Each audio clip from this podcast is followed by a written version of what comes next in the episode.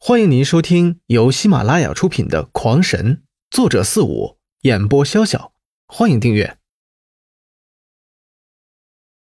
第八十集，又是跑了三天，刘辉的体力也渐渐耗尽，眼看就要沦为灵兽的口粮之时，突然他感应到了自己跑进了一个可怕的四阶妖狼的领地。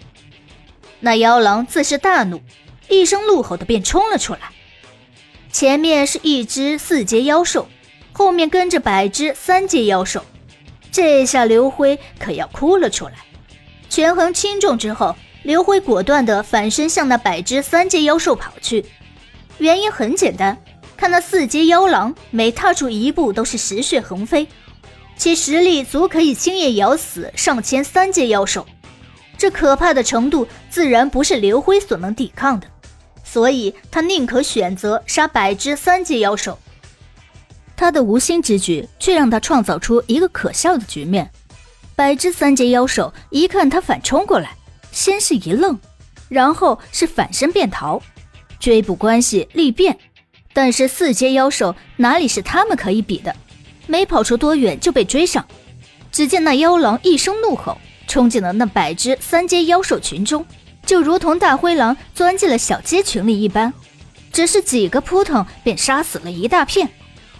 这刘辉却并没有受到攻击，原因却是因为，呃，他的头曾经伸进过那二阶妖狼的屁股里，他的身上已经有了那妖狼的屎尿味，而狼族很少会在有食物的情况下捕食同类的。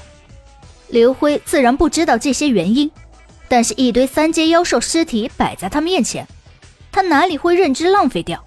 偷偷的跟在妖狼之后，将所有的尸体都收到了护额之中。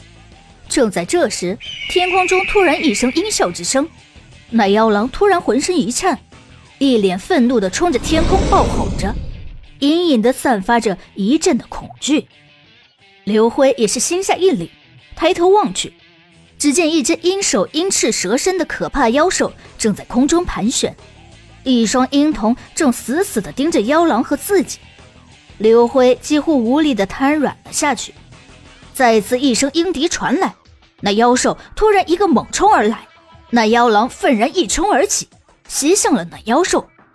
本来看好戏的刘辉，这次却突然睁大了眼睛，因为他看到那如鹰一样的爪子，就如同抓小虫子一样，轻松的便将那妖狼一抓而起。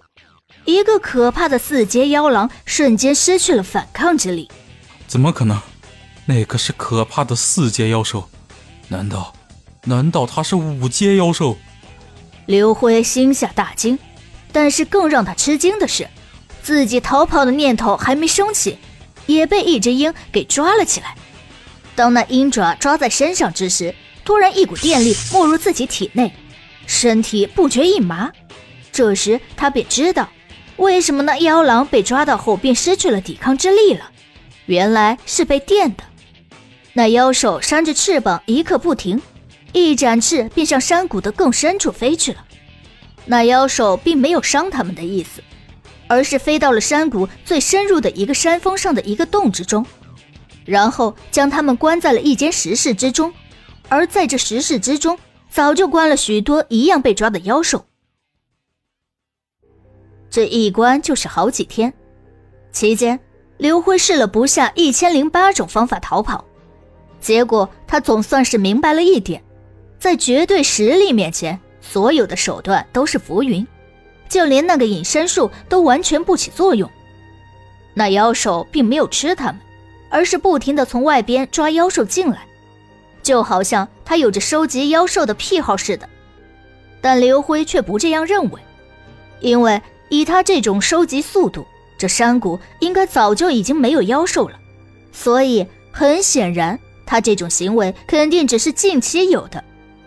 而之所以能让他这般做的，只怕只有一个原因：他要突破了。灵兽跟修士一样，也是在不断的修炼的。当强到一定程度，就可以升阶成高级妖兽。但是这种突破却是要大量吞食同阶的妖兽。这只鹰首龙蟒本是六阶妖兽，眼见就要突破为七阶，但是这山谷中又有几只六阶妖兽能供它吞噬？在这样无奈的情况之下，他便突发奇想的采用饲养。他的方法很是简单，就是先抓一些即将突破为六阶的五阶妖兽，然后再抓一些五阶的妖兽供其吞食，使其升之为六阶，然后将其吞噬。很快的，他就发现五阶灵兽也自是不多，不得已他又抓四阶的、三阶的，然后一股脑的一起养在一起。他不想杀这些妖兽，但是这些妖兽却是要吃。要喝要活命，那食物哪里来呢？自然是互相残杀。这正是中了那家伙的诡计。比刘辉他们先进来的，本就互相残杀了好一阵，已经适应了这种生活，互相间也都认识。在不太饿的情况下，他们并不互相厮杀，倒是对新来的灵兽，就如同是在投喂食物一般，来一个就灭一个。听众朋友们，本集已播讲完毕，请订阅专辑，下集更精彩。